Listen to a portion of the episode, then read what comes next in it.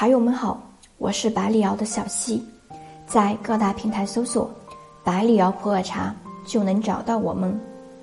今天要给大家分享的内容是普洱茶要如何闻香。茶香是一种混合物，迄今为止已经鉴定的香气物质呢有几百种之多。然而，香气物质的种类虽然多，但含量却微乎其微。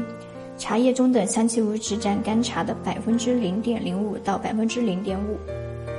喝茶有一个进阶的过程，一开始追求香气，接着是滋味，最后才是口感。不同的温度下，普洱茶的香气呈现不同，也可以评判其香气的持久度。普洱茶闻香有三嗅，意思是在冲泡开汤之后呢，香气识别可以分为热嗅、温嗅、冷嗅三个阶段。第一，热嗅，一是沸水冲泡时，顿时香气四溢。漱完汤后呢，将杯盖置于笔尖，可以嗅到杯盖上浓郁的茶香。二是出汤之后，立即闻供到杯中的香气，这时温热的水蒸气能够使茶香较好的挥发出来，因而被称为热嗅。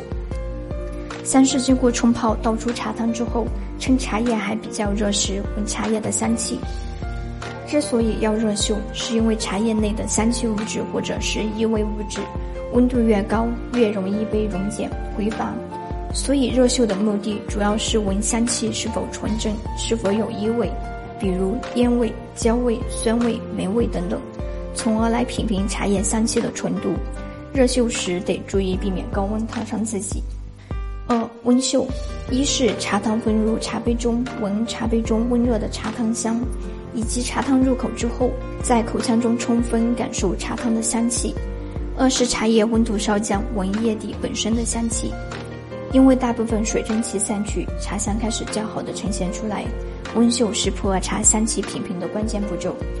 温嗅时不仅仅止于香气类型，还要考虑香与茶汤的融合度，看香溶于茶还是香和茶分离。三冷嗅，一是饮完茶汤后闻茶杯的杯底香，或者是闻公道杯的挂杯香。二是。